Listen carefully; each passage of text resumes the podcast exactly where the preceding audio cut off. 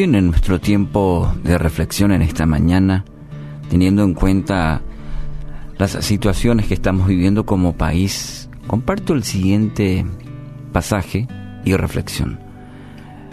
Vivan en armonía los unos con los otros. No sean arrogantes, sino háganse solidarios con los humildes. No se crean los únicos que saben. Romanos 12:16. Se cuenta una historia que en una pequeña aldea vivía un, hombre paralítico que apenas se movía arrastrado sobre, sobre el suelo. Y enfrente de su choza vivía un hombre ciego. Este hombre ciego era muy testarudo. Y ambos se habían enemistado por alguna razón, alguna razón desconocida. Todos los días encontraban una excusa para discutir acaloradamente, incluso hasta desearse la muerte. Un día hubo un incendio en el bosque y así como vemos en las noticias en estos días, el fuego comenzó a devorar las chozas de aquella aldea y la gente empezó a salir del lugar. Pero nadie ayudó al hombre ciego ni al paralítico. Entonces el ciego daba vueltas en su patio intentando escapar, pero no podía discernir el camino que debía tomar.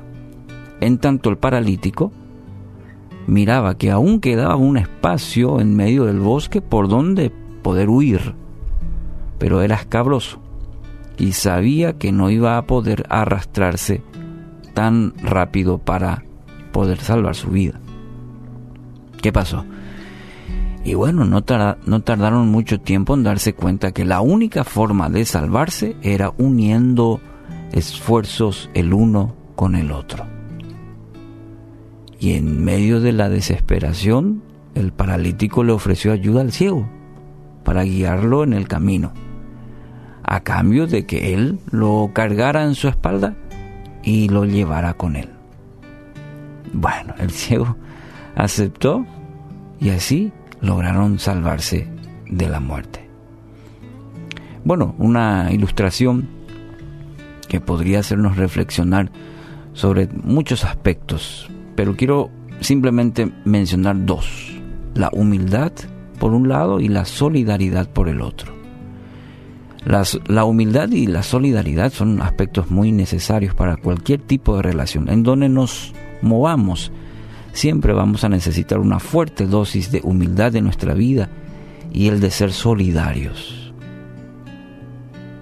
En este tiempo, en las noticias, esta semana ha sido una semana de muchas noticias difíciles para, para nuestro país. Quisiera animarte con estos dos aspectos que la palabra del Señor en Romanos 12, 16 nos exhorta. Primero a vivir en armonía con los demás. Segundo, no ser arrogantes. Y el tercero que quiero subrayar de manera especial dice, háganse solidarios, solidarios con los humildes. Y para vivir en humildad y para vivir en, siendo solidarios, para eh, experimentar armonía, eh, necesitamos esto y bastante. Para poder experimentar la verdadera armonía debemos poner empeño, perseverar en ello, procurar, intentar. Debe volverse un hábito de manera a poder disfrutar de los beneficios. Pero es un aspecto que cada persona debe vivirlo. Y se traslada a cualquier área de nuestra, de nuestra vida. Fíjese, en el área familiar, laboral, humildad y solidaridad.